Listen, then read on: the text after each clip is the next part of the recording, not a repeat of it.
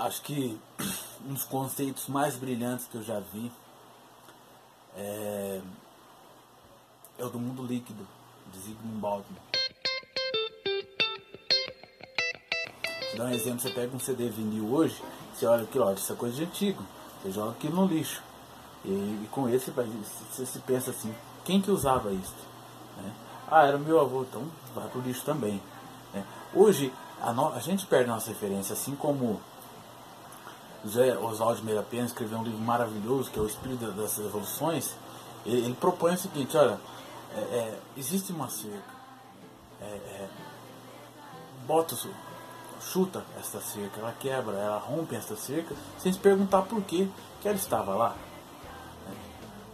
Essa, essa fluidez, essa liquidez do nosso mundo é, é, causa uma superficialidade. Não se entende o que se fala hoje. Tá? Não se entende o que se faz hoje. Tudo é feito, por isso que existem fake news e por isso que fake news é, atingem muitas pessoas. Porque as pessoas não se dão o trabalho de, de, de se preocupar com o que realmente importa. É, é, quando cita, quando Nietzsche cita a ideia do eterno retorno, eu, eu a complemento. Você não vai encontrar isso por aí. Quem diz sou eu, tá certo? O eterno retorno, ele é um fenômeno social. Não é algo cósmico, não é algo divino, nem mitológico, nem místico, é algo social. Tá certo? Nada mais é do que, do que nós mesmos. Né? Por isso que quando a gente fica, vai, à medida que a gente vai ficando mais velho, a gente vai se tornando exatamente como eram, éramos nossos pais. Né? É, existe é, é, é a juventude, a, a, loucura é própria da juventude. Né? a, a desobediência, a rebeldia é própria da juventude. Então, é, é, mas à medida que a gente vai caindo na real, a gente vai deixando é, é essas coisas de lado e, vai, e, e a gente vai nos prendendo, nos da realidade de, de, saber o que importa. Né? É, a, gente vai, a gente vai voltando a nossa, a nossa referência. A gente vai trazendo, a gente vai cada vez é, nos vendo a nossa referência.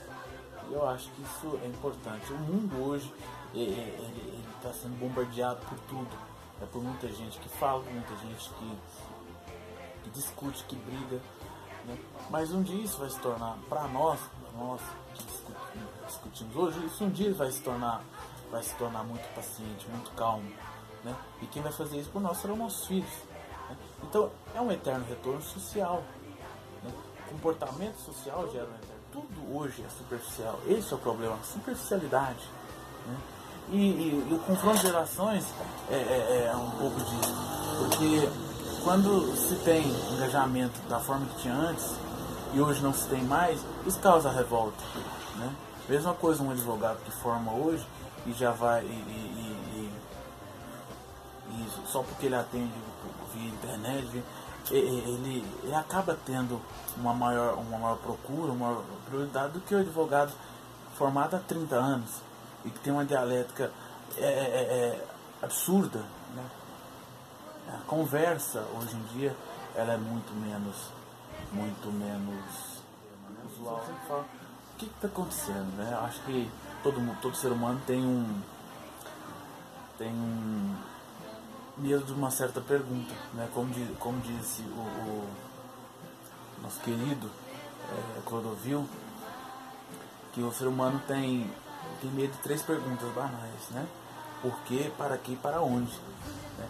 E, e, hoje em dia, muito menos se fala sobre isso, é, é, é, é se tem uma profundidade nisso. Né? A nossa, você entender quais são os problemas é, é, de hoje, né? você precisa entender quais são, quais eram os problemas lá atrás. E o problema de hoje é não entender o problema. É justamente esse a, a, o ponto da nossa sociedade. Né? A sociedade vive um problema que é simplesmente não entender os problemas que. Pois bem, eu vou te situar, vou te dar um exemplo. A sociedade jovem hoje, né, a geração jovem hoje, ela é assim como toda a, toda a geração jovem é coerente, esta tem uma coisa interessante de, de se prestar atenção. Uma geração que, que prega nenhum tipo de discriminação, que prega aversão a, a, a, ao preconceito, mas ao mesmo tempo é a que mais discrimina, é a que mais tem preconceito. Cria-se então um, um, tipo de estamento burocrático, né, como eu citava é, de Carvalho, que é justamente isso, né? Quando você toma o poder, do, como, do, você rouba, né? Quando você, você se circunscreve sobre, sobre um poder, né? você se torna automaticamente mais forte do que ele. Né? E com esse discurso aí de, de, de não ao preconceito, de não à discriminação, você acaba discriminando, né? Existe uma frase que diz o seguinte, que nem toda regra tem a sua exceção. Olha, se dizer o contrário, eu estou criando uma regra.